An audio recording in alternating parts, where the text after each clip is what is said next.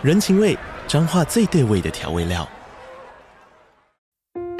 人，你在这端，我在那端，各自忙碌又相互牵挂。情，街角的吵杂声传递温暖与思念。味，是从每一个转角飘出的乡愁。这里是彰化县政府 Pocket 节目《彰化早咖》，我是主持人内克。从彰化大小事各具特色到旅游攻略，透过轻松有趣的访谈，带着大家走进最在地的早咖。准备好了吗？彰化的故事，我们说给你听。以上为彰化县政府广告。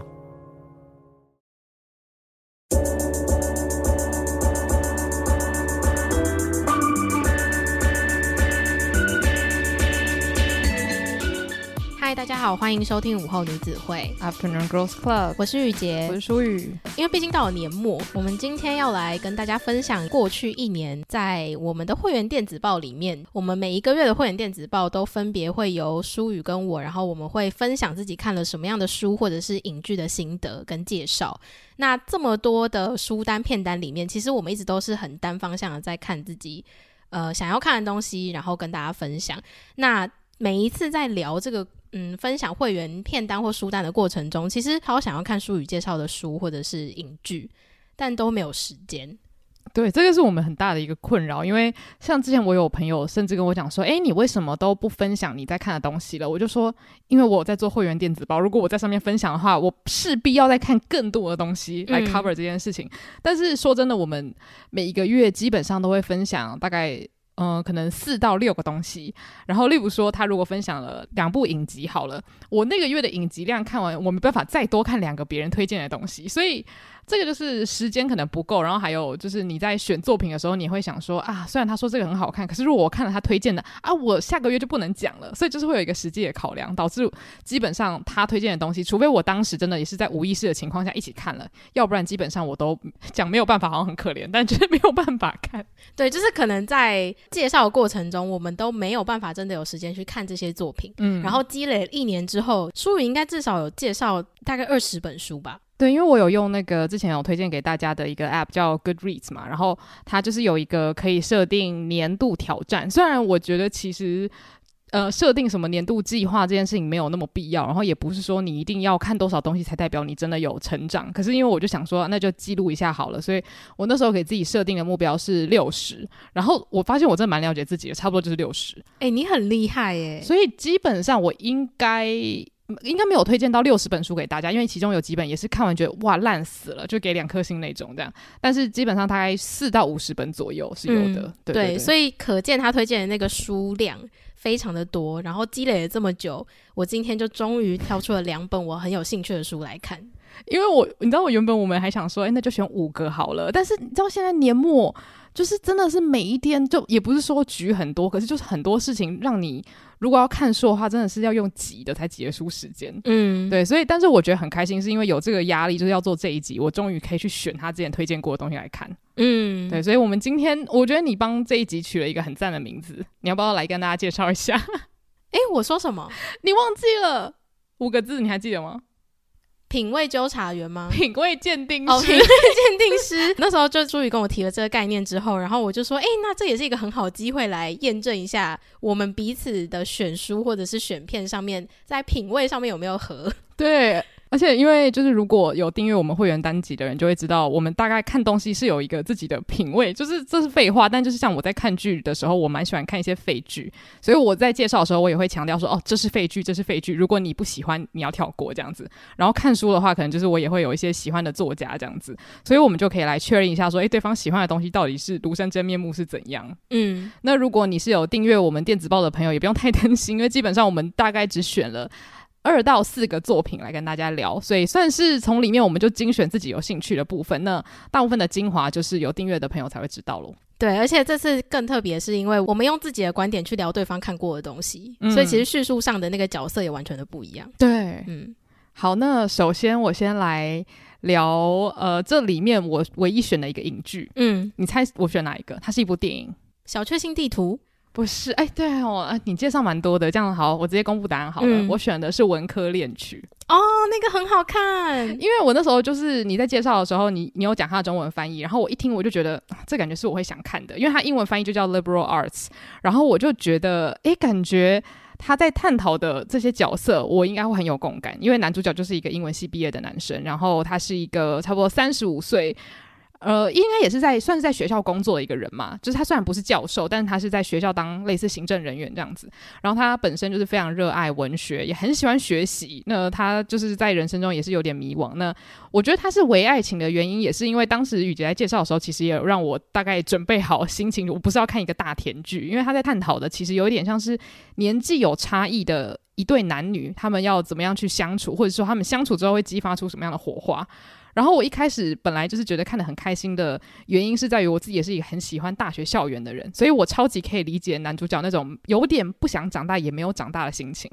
然后再来，我觉得很有趣的地方就是之前雨杰好像有提到，就是男主角他反正因缘际会认识还在念大学的女生，而且他其实年纪真的很小，才大二。然后呢，两个人一拍即合之后，他回到自己的家里就想说：“嗯，我现在三十五，他现在十九。”然后他就把数字越提越高。他一开始本来觉得自己很像在犯罪，结果他当当他发现自己八十几岁，对对方七十几岁的时候，他就觉得嗯，可以，可以，可以。然后就觉得他真的很幽默，然后又很真实嘛。虽然我自己本身没有这样的烦恼，但是其实，在看一些恋爱综艺的时候，我就发现，当我发现对方是三十几岁，然后他喜欢上的对象是二十出头的时候，我的确会觉得。这有没有危险？然后我也会想说，可是如果他八十几岁，他七十几岁，好像没有没有关系。对，但是这部片我我自己很推荐，是说如果你有跟我一样类似的情况，就是你对于大学或者是对于你的学生时期是有一定的眷恋的话，你可以看到一个三十几岁的男性，他如何在跟一个还在大学体验人生的女生接触之后，他对于他人生居然有一个新的转变。然后我觉得这是用一个还蛮自然的方式说的故事。然后也因为这些刺激，我觉得是让这个男主角去思考说，他这么喜欢文学，这么喜欢他在学校受到的一切教育，但是他到底要怎么样去把这个东西落实到他的生活中？因为像我自己觉得里面的角色，他们都很爱看书，可是他们常常会被困在书里面。然后这是我很喜欢的，因为我觉得有时候你越越来越爱看书的同时，你会有一种。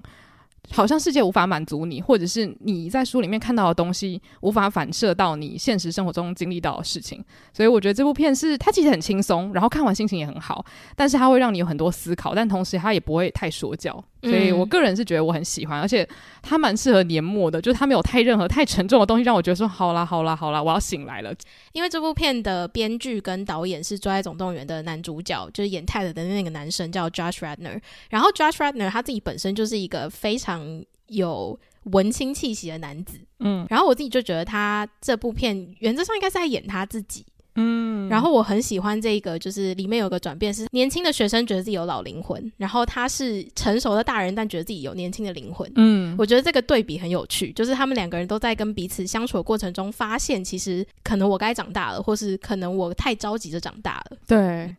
就我觉得他虽然是震撼教育，或者是那个叫什么“不经一事不长一智”那种感觉，可是他不会让你觉得说他好像必须要从某一个世界离开，而是这是一个自然而然的过程。就是你会发现。呃，为什么有的时候你看到两个年纪差很多人谈恋爱，你会觉得不舒服？有的时候不是因为你真的觉得这件事情不对，而是因为你发现这两个人他们可能是在不同阶段。因为我觉得其实不是年龄的问题，而是经验的问题。因为假如说今天有一个十九岁的女生，她不是在校园里面，我觉得这个故事对我来说就非常的可以很顺顺的走下去。但是我觉得这部。剧开始会有一些角色之间的冲突，就是因为男主角发现我是一个缅怀大学的人，而他才正要开始他灿烂的大学生活。虽然他很明显有点受够，因为他觉得哦，大学里面的人都很无聊这样子。然后我就在想说，诶，有的时候我自己在看待自己的时候，该不会其实也跟男主角有点一样吧？就是一厢情愿的觉得我的灵魂就是停在这里，但是其实我也很适合再往下一个阶段走了。我不知道，就是他他是一个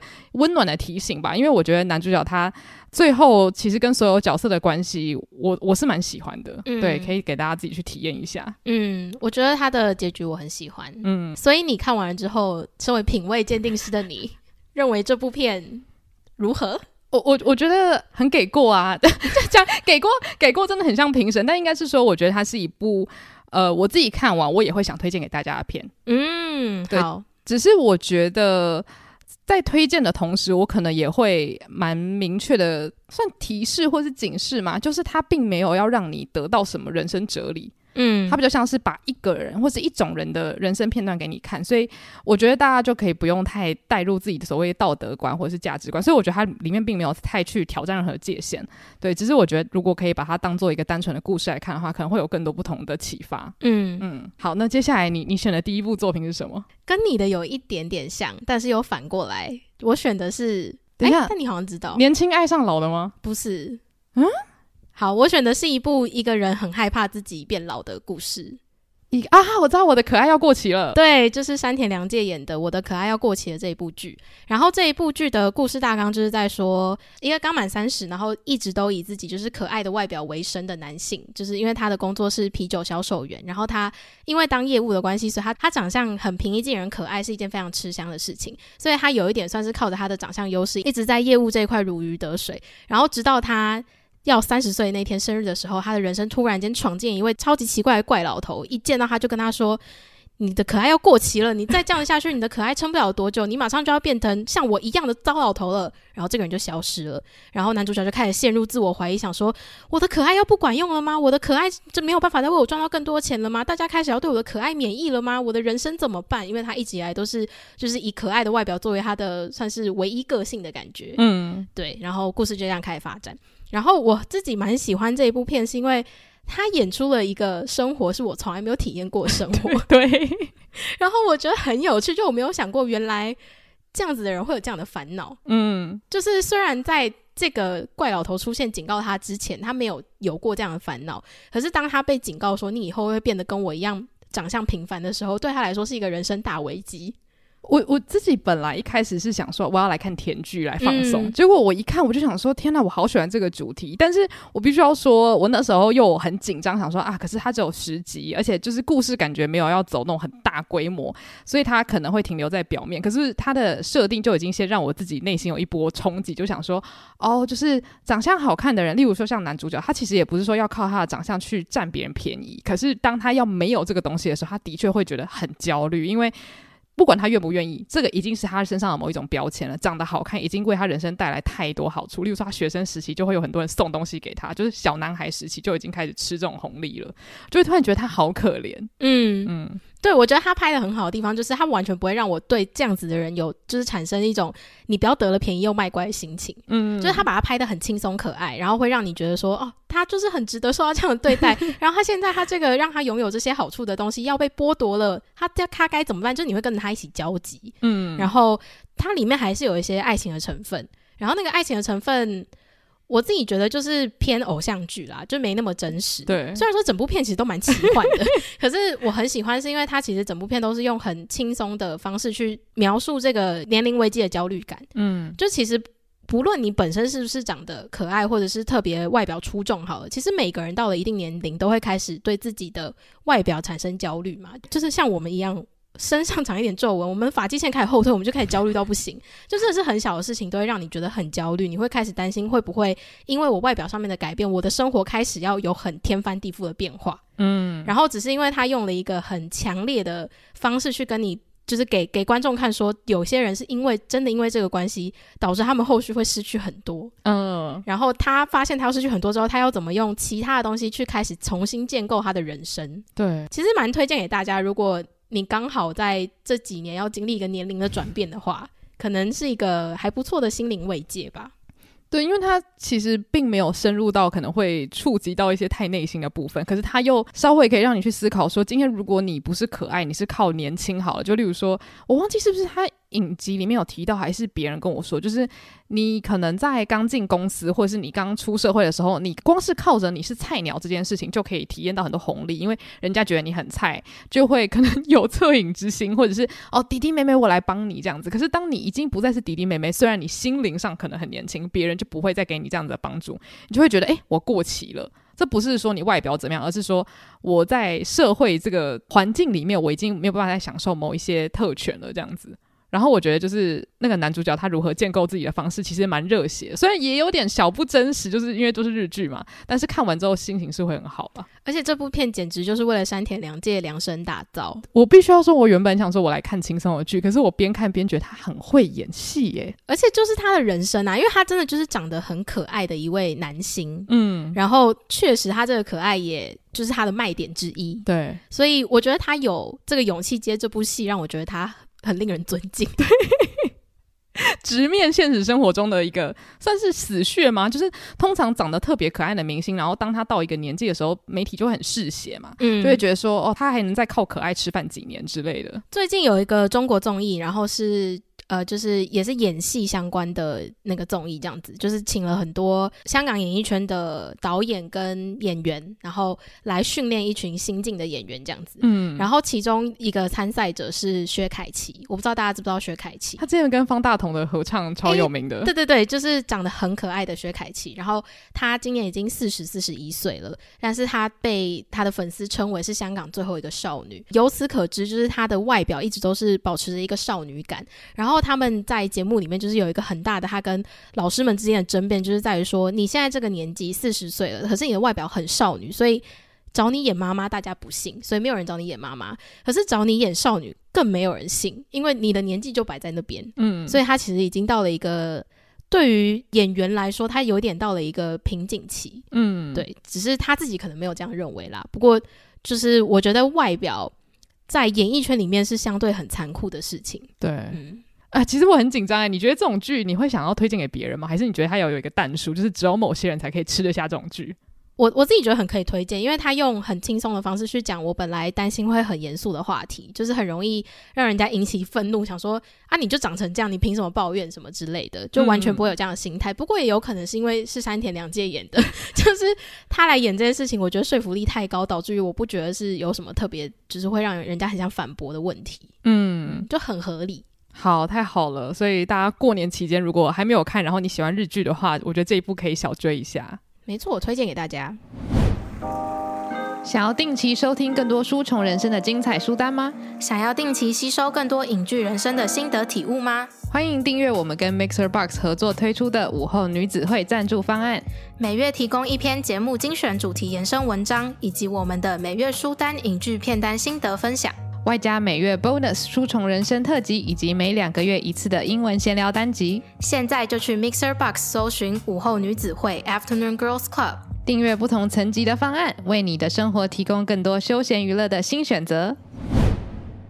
好，那接下来呢，我要来介绍，应该是本集我最喜欢的书之一。我即将还有三本书要介绍嘛。嗯、那这一本书呢，我不太确定它有没有翻成繁体中文。大家要搜寻的话，可以直接搜寻，就是《超完美娇妻》小说这样子，因为它原本其实是一一个算是蛮短篇的小说这样子，然后改编成电影之后，大家有可能会看过是妮可基曼演的那个版本。那我自己觉得他的电影算是很娱乐，然后娱乐到你会蛮无法想象他的原著。其实我觉得画风差蛮多的，就虽然故事的梗概很像，但是因为当时雨洁就有讲说他觉得结局很不错，然后也跟电影很不一样。然后我自己看完之后，我会真的很推荐大家，如果电影没看过的话，你两个都看，你就会知道，我觉得他翻拍的时候一定有考虑过大众想看的东西，可能会比较娱乐一点，因为他原著其实是有非常强烈的。那种叫什么一些性别讯息这样子，虽然作者本身是男性，但是他在描写的就是在一个美国的那种郊区社区里面，然后一对刚搬进去的夫妇带着两个小孩，然后他们就发现，诶，里面的就是太太们看起来都非常的奇怪，就是每个人都很完美，然后超喜欢做家事，也不想要团结起来，可能就是反抗一些大男人主义的团体这样子，所以女主角她就觉得越来越奇怪，想说为什么这里面的全部的人好像都是同一个工厂制造出来的那种。就是被洗脑过的感觉，所以他就开始去跟一些志同道合的人追查这件事情。所以他其实有一点点算是刺激，然后加上一点点 可以算科幻嘛，反正就是你会一直去猜测说，所以他的谜底到底是什么？这些人到底是哪来的？为什么都一模一样？这样，所以在阅读的时候其实是很刺激、很开心。然后到最后的时候，我觉得不算当头棒喝，反而是有一种从梦里彻底醒来的感觉，所以我自己是很推荐，就是如果你对性别议题有兴趣的话，那我觉得这个经典真的可以一读，因为它虽然其实它要传达讯息，可能你都已经知道了，因为它算是蛮久以前的小说，可是我觉得它叙事的方式一直埋梗，然后让你会想说它很像是一个侦探小说，然后要告诉你最后的幕后大 boss 是谁这样。嗯，我自己当初会选择要看这本书，是因为我那时候去看了《别担心，亲爱的》，然后《别担心，亲爱的》这一部片，它的主轴故事跟超完美娇妻有一点类似，然后我看完了之后，就是觉得跟我以前看过超完美娇妻的剧情上有很多感觉衍生出来的内容，所以我就去把超完美娇妻的书也找来看，因为之前看的是电影版本的，然后印象中它是一个蛮欢乐的电影，嗯、就是我记得它是一个娱乐性很高，然后最后也是有点皆大欢喜的呃结局，所以我那时候在看书的时候，我看到结局我真的是脑袋爆炸，因为我没有想到是这个样子，嗯、而且其实它大概从书的。大概结尾两章开始，那个氛围是急转直下，很恐怖，就是那种你会手脚蜷曲。我那时候是在外面旅游的时候看，然后晚上我家人就说：“你为什么不睡觉？”我说：“我没有看到结局，我不能睡觉。”嗯，对。然后呃，我那时候在看的时候在咖啡厅，然后我刚看完当下，我就跟我朋友说：“我必须冷静下。”就是我刚看完了一个我觉得好伟大的小说，可是我不知道怎么怎么就是怎么跟人家分享这样子。嗯，因为我觉得它很强，就是。他前面真的是太平铺直叙，在在聊一个郊区的家庭怎么生活，然后后面突然间变成像警匪追妻，所以我觉得他太厉害了。然后很推荐给就是呃你想要轻松阅读，其实他是可以轻松阅读的，因为他前面超好读，嗯，但是后面是他精彩到你一页可能会停留一分钟，想说我有没有错过什么重点要看这样。而且这个作者的写作方式就是他很省话，就是他基本上不讲废话，所以他的每一个字，如果你要认真的去揣测他的意思，其实是可以的。就是他可能每一个角色讲出来的话，其实都有一个潜台词，你就可以去猜猜看，他今天讲这句话到底葫芦里在卖什么药。然后我觉得这件事情很好玩哦，而且可以体验一种，就是如果你把自己很带入女主角的身份的话，你完全可以体验被 gaslight 是什么感觉。对，没错，嗯。所以这这一本我真的大推，就是如果大家对于就是电影本身已经有一点呃算是理解的话，那我觉得就是真的必看必看。嗯。好，那你接下来选的是哪一本书呢？我接下来选的是，也是类似，有一点类似，是《华氏四百五十一度》。因为我今年也看了乔治·欧威尔的《一九八四》，然后书里在介绍这本书的时候，也有特别提到说，其实这本书的概念跟《一九八四》有一点像。然后，因为我在阅读《一九八四》的时候，对我来说是一个有一点点痛苦的阅读过程，因为《一九八四》的叙述方式实在是太真实，嗯，导致我在看的时候会觉得说有一点就是很不舒服，是真的。嗯嗯，然后。它的情节进展也比较慢，但是最后它的讯息是大的，对，所以其实一九八四我也是很推荐大家去看，如果对这样子的类型有兴趣的话。但是华氏一四百五十一度，我那时候在看的时候，第一个感觉就是好爽，它真的很爽，我很少看到这么爽的经典名著嘛，就是它很像是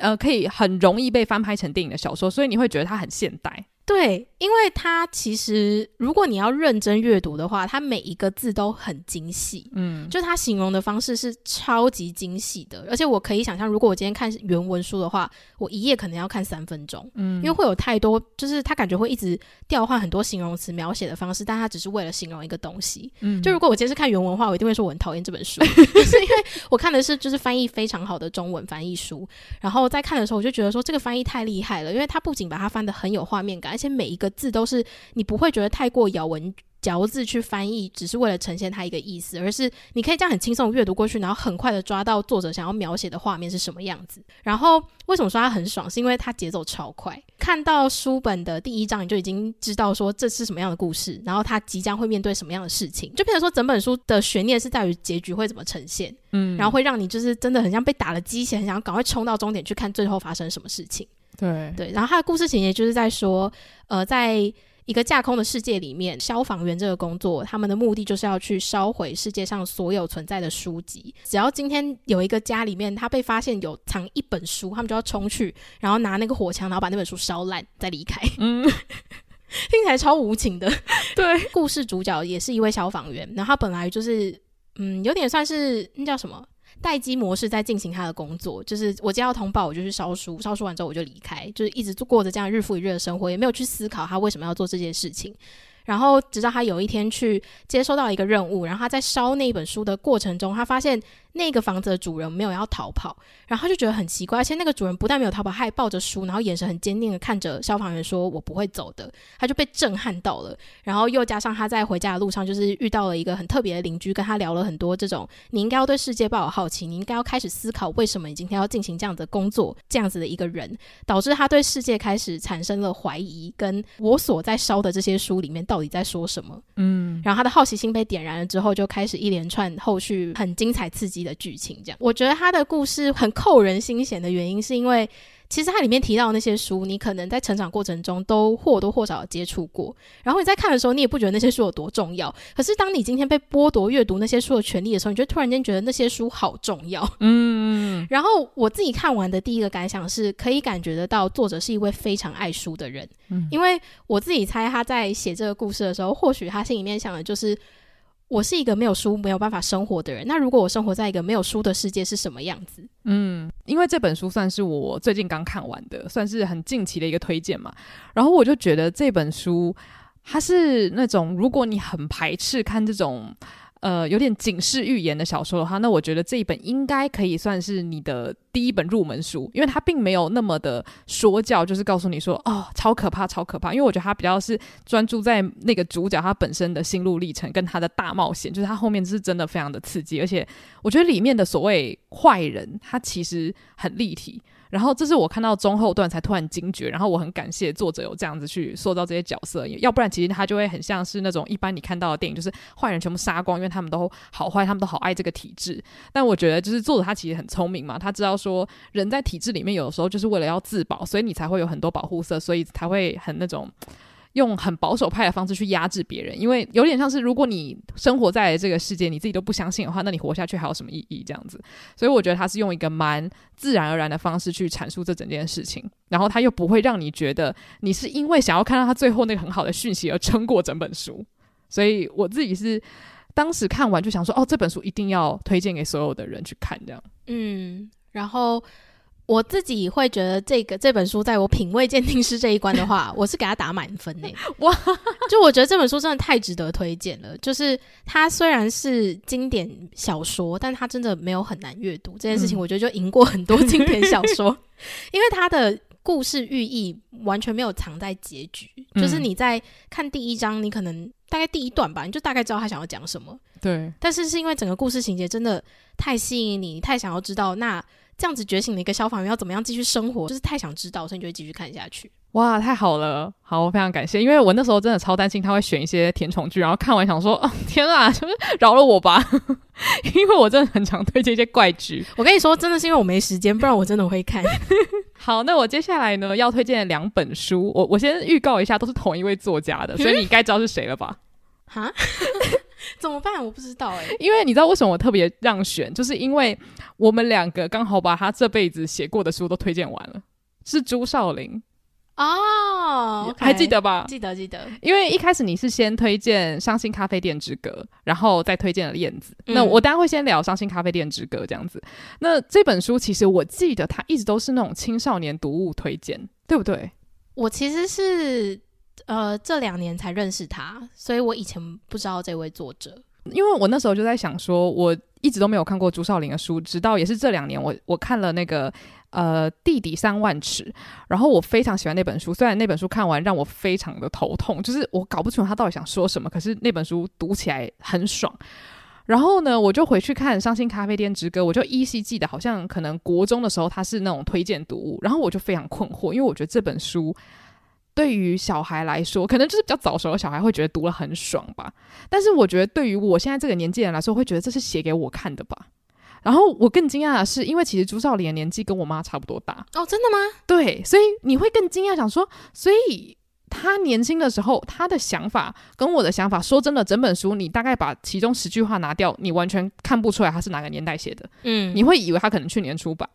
然后我就觉得这件事情很可怕，是，所以原来每一代在经历的事情基本上是一模一样的嘛？就是因为《伤心咖啡店之歌》，他在讲的其实是也也算蛮简单一个故事，就是女主角玛蒂她是一个要三十岁，然后她对她人生就是非常的困惑的一个女生。然后她无意间就是认识了一群在一间咖啡店里面算是共同经营的朋友，这样子。然后就透过这群朋友，她开始了解可能不同的生活或者是哲学观念，因此她也开始。展开了不同的人生旅程，基本上就是一个这样自我探索的过程。可是我觉得他也是用很多的哲学去堆叠他们的对话，所以其实对于现在的我来说，我会觉得他蛮有趣的，但同时他也会蛮文绉绉的。但我必须要说，我还蛮喜欢他这样的写作模式。可是我不见得觉得大家都可以接受。你现在先介绍《伤心咖啡店之歌》嘛？嗯，那跟燕子相比，你觉得哪一本可能会比较对你的胃口？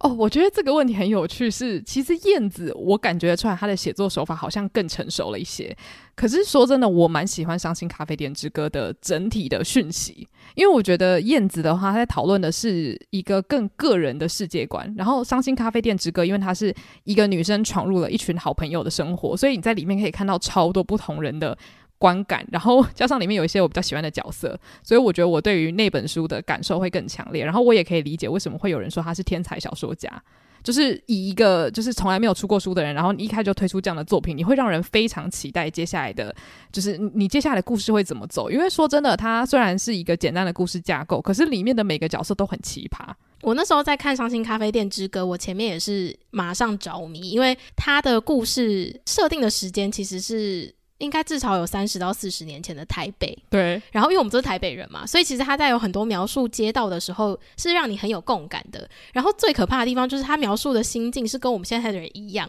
我觉得超恐怖，我就是毛骨悚然。对，而且有一段就是他在跟他要准备考学测的弟弟聊天那一段，而且他是联考哦，对，联考。但是你他描他描述的那一切，跟我过去曾经经历过的一切是一模一样的，就是。大家都对类似的教育体制产生类似的怀疑，嗯，然后因为这样子的怀疑，产生对于人生目标的不确定性，嗯，就开始让你思考说，所以在这么多年以来，我们的社会没有进步吗？对，就是你真的会吓到，想说大家都在烦恼一样的事情，那所以这个社会并没有因为科技的发达而变得更。人就是更人性化，嗯，对，更符合大家心中所想好的体制这样子，然后你就会被先被这个点冲击到之后，然后他又出现了很多奇葩的朋友，嗯，然后带出很多不同的哲学性思考。但是我那时候看完最后的想法就是，我觉得结局有一点草率，我不知道你的想法。我的想法是，我觉得他很喜欢出其不意，就是三本书读下来，我觉得燕子的话倒还好，但是《伤心咖啡店之歌》跟《地理三万尺》都会有一种哇，我从来没想过这本书可以结在这里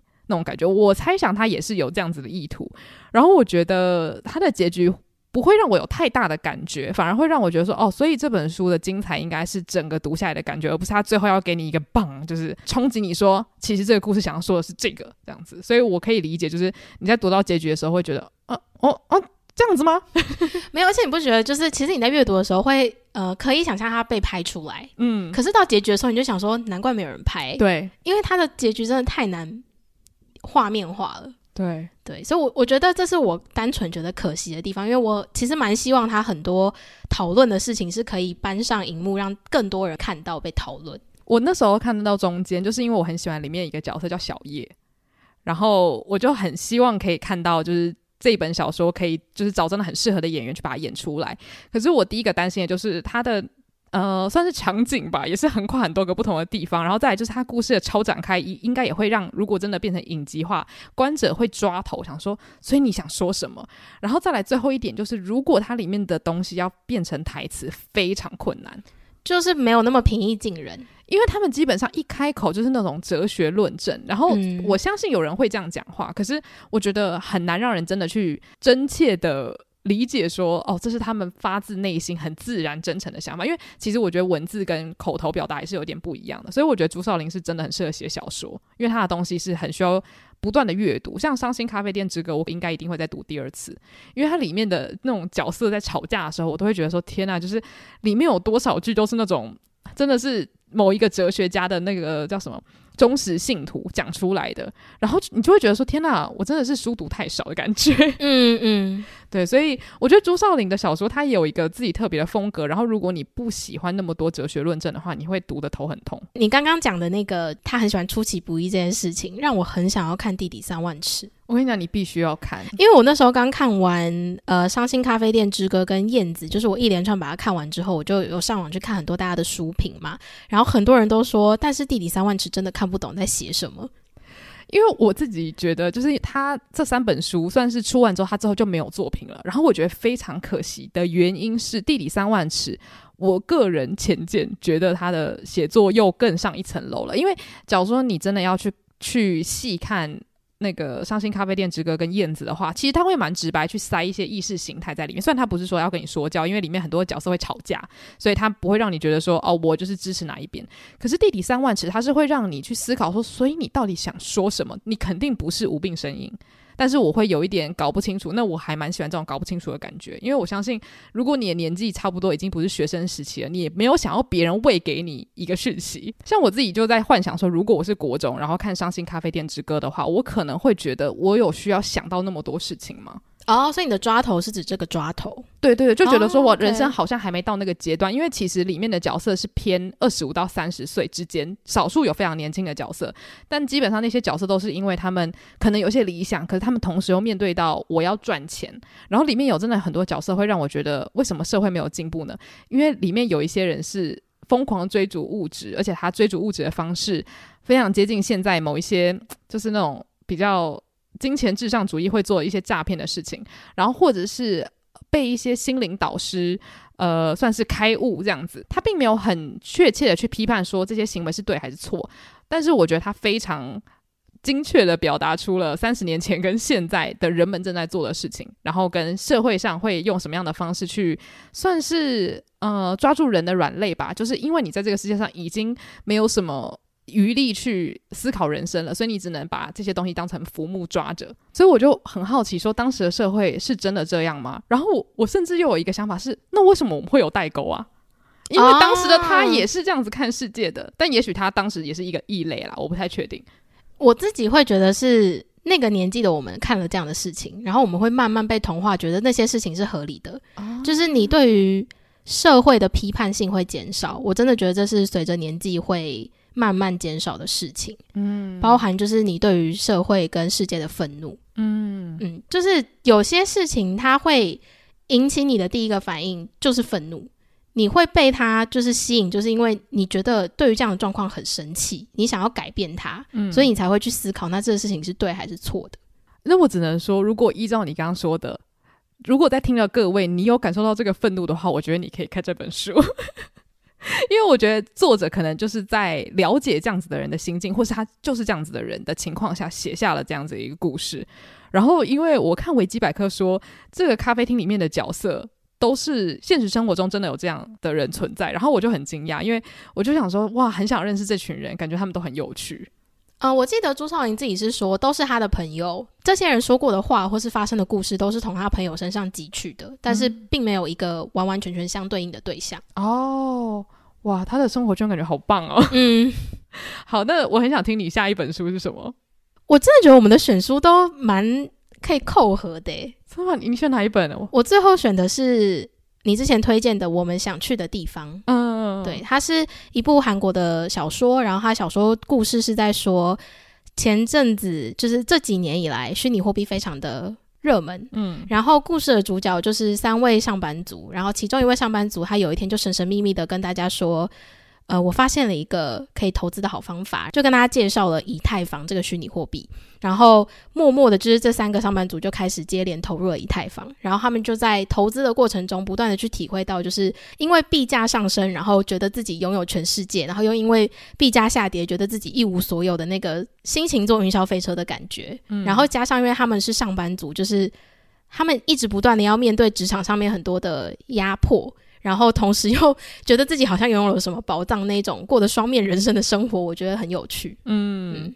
而且因为我觉得作者他本身当过上班族嘛，所以我当然不能说他讲出了所有上班族的心声。可是我觉得他很会选那种真的很小的事情来描述，说对于一个每天都在上班的人来说，哪些事情是真的会让你心中觉得天哪，我好感恩。例如说，他有提到女主角去租房子，然后她不小心发现说她租的这个地方居然有多一小块空间，然后她就说这一小块空间就改变了一切，就是让她有一个可以喘息的地方。然后我就觉得这个是一个很可以让人共感的事情，就是身为一个上班族，你不是在想说啊，我想要再加薪一万，因为你会觉得这离你太遥远。可是当你可以有一个个人空间，好好的独处的时候，你会觉得这就是让你 多活下去一天的那个动力。这样，而且我是看到后记才知道，原来这是一个虚构的小说，太真实了是是？它太真实了，就是他描述呃，可能虚拟货币的成长啊，然后还有这些人的心境啊什么的。就当然我知道。可能那个姓名不是真的，可是我一直都觉得他是在就是真人真事改编的一个作品，嗯，结果没想到全部都是虚拟的，然后我就想说，哇塞，那他很厉害诶，就是他发现了最近的这个潮流，然后让普通人可以一夕之间变成富豪的这个想法，我觉得很吸引人。我觉得他好会描写，就是那种你你可能前一天会说。我觉得我这样就够了。结果你明天发现，其实我这样真的不够，我还想要更多。而且你不觉得他最后面就是在讨论说，他们一直在决定什么时候要脱手这件事情的时候，嗯，我看得好紧张哦。我跟你说，我我我真的超想问你，因为除了那个地方很紧张之外，他们有一段是一起去济州岛玩，然后反正那一段故事大概就在讲说，因为玩虚拟货币，其实你早进场跟晚进场差很多嘛。那介绍他们进入以太坊的这个姐姐呢，她因为比较早的关系，她有先赚了一笔，所以像是变成了一个小小。也不算富婆，但她就是变得比较小小，呃，滋润了一点，所以她就有余力可以去，就是可能让她的好姐妹旅游的时候，就是帮他们多付一点钱这样子。那一段旅游也是看得我心惊胆战，因为就是当你跟你的朋友或是很好的同事之间，你们的金钱关系有一些变化的时候，其实那个人性真的啊，我不知道该怎么讲，就是你读的时候会觉得说，人真是一个恐怖的动物，你会觉得他很好的去抓到了人那种很。有有点可恶的那种小奸小恶，可是他同时又会让你觉得，其实人就是这样，他并没有要去污名化任何突然有钱的人，其实就是你突然拥有了你原本没有想过的东西，你就是会有一种可能突如其来的自信，突如其来的自卑等等等等的。我这就是为什么我觉得他实在太像真人真事改编，因为我觉得实在太真实了。嗯，就是这真的就是我光想象，如果我今天中了乐透，然后我带朋友出去玩，然后大家一定会好奇钱哪里来嘛，然后你就在那边神神秘秘的不讲，然后最后一定会吵架啊。对，嗯，所以这本书其实我还蛮推荐，就是如果你对于虚拟货币不了解的话，我觉得还蛮可以看的，因为像我自己是本身不了解，然后我看了之后，我大概可以理解为什么人们这么爱，同时又。可以理解为什么有些人这么怕，因为其实我觉得很多人在担心的就是。你再去玩一个你不知道你会变成什么样子的游戏，有有点像恋爱嘛，就是你不知道当你尝到了赚到钱的滋味之后，你会变成什么样子。我那时候在看，还有另外一个很紧张的点，是因为它里面的角色一直不断的把自己生活的积蓄投进去。嗯，我就想说，你们这个投资方式会不会太不保险了一点？我觉得自己很紧张啦，所以也算是就是透过了小说的内容，然后去体验了一把当你一无所有只能投资的那种心态。嗯，那我最后要推荐就是我刚刚提到的燕子。然后，其实我蛮好奇你对燕子的想法是什么？因为毕竟你看过两本朱少林的书嘛。你对于燕子最直观的一句评论会是什么？意识流。我觉得燕子，我的心情很复杂，是因为他的故事相对更简单，好像应该要更好懂。可是其实你看完，你会觉得，嗯，有点。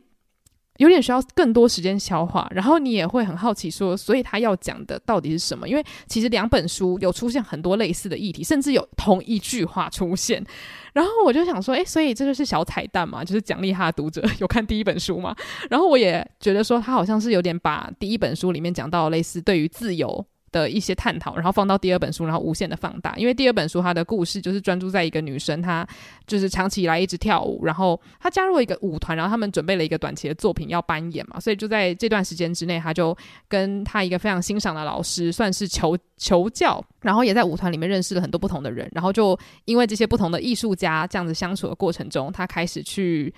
了解自己，然后也算是面对自己的创伤一些些，但是我觉得他要探讨议题超多，然后角色超发散，所以我相对来说，我觉得燕子他一样有非常多深难的哲学议题，所以我觉得可能就是你要非常哲学脑，你才会读的比较轻松。我会说它是意识流的原因，是因为我在读的时候，我一直有一种它的题材飘在空中的感觉，嗯、然后一直让我觉得，我看到这一页的时候是左边抓一个，看到下一张的时候是上面来一个，然后你这两个之间没有连接点，嗯，所以你会一直在想说，为什么上一幕在讲这个，下一幕要跳到这边？然后这两个之间应该要有一点连接性，可是这个连接性只来自于他们是同一个人发生的事。嗯，然后你就会想说，那他们之间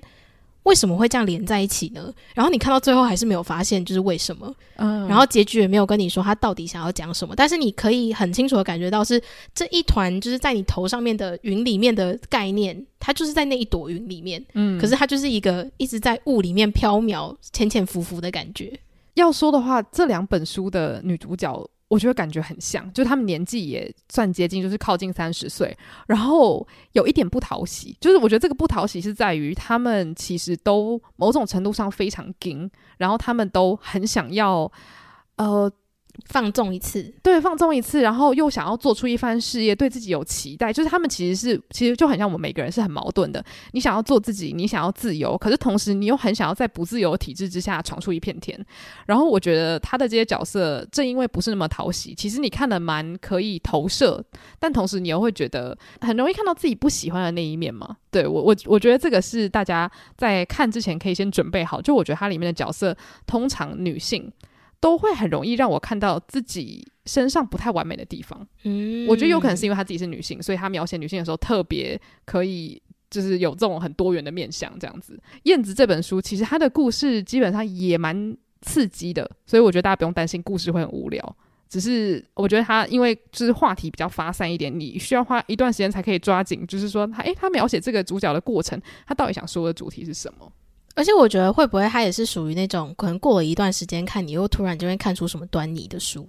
我觉得是诶、欸，因为我觉得朱少颖的书都蛮吃个人经验的，嗯，就是你的人生中有没有遇到跟书里面的角色？呃，类似的人生经验会让你对这本书有更多的共感哦。我刚突然忘记讲一个地方，就是我觉得他的小说里面都很喜欢讲情欲，可是不是那种很露骨的写说两个人怎么样怎么样，他感觉是在把情欲讲成是比较像能量的一种。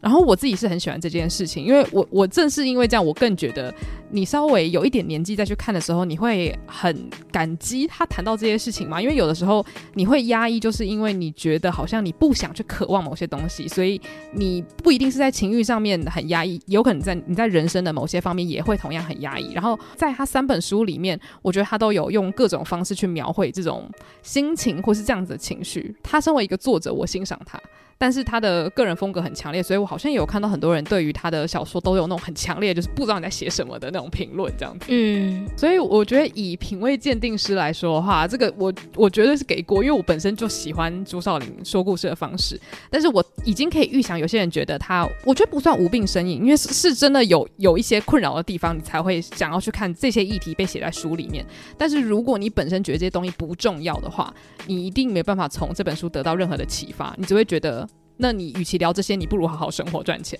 哦。因为像他的小说里面，常常都会有一些人是那种活得很好，或是才华满意，可是却不快乐的人。嗯，如果你觉得你可以理解这样子人，或是你想要知道这些人为什么不快乐的话，那我相信你会从这本书得到一些蛮有趣的刺激。嗯嗯，好，所以这就是以上我们。的品味鉴定师单元，我觉得这蛮有趣的。虽然以后要做的话，也是需要花很多时间，就是预留，但是我觉得是可以的。我觉得我们这次因为都是找自己觉得有兴趣的，我们下次应该要找就是其实在听介绍就觉得很无聊的东西，这样才有品味鉴定师的那个，还是要挑，就是自己帮对方挑，觉得对方一定会很讨厌的东西哦。那这样我们还要看更多 东西。等一下，我的意思是说，就是本来如果不是你介绍，我完全不会想去看的啊。对对对对，那一种应该要这样。我们下次可以做一个这个。好，嗯，好。那如果大家觉得这一集有趣的话，也欢迎给我们一些反馈，这样子。所以就希望大家在这一集也可以得到一些，就是大家过年的时候可以就是找来看的书单跟片单。没错。那如果对这一集有任何想要分享的心得的话，都欢迎到我们的 IG 私讯我们，然后我们的 Instagram 账号是 Afternoon Girls Club。那如果想要针对特定时间段留言的话呢，就可以到 Mixer Box 上面追踪我们，或者是可以到 IG bio 连接的来信表单投稿给我们。如果喜欢这集节目的话，也欢迎到 Apple Podcast 帮我们留下五星评论。谢谢大家今天的收听，午后女子会散会。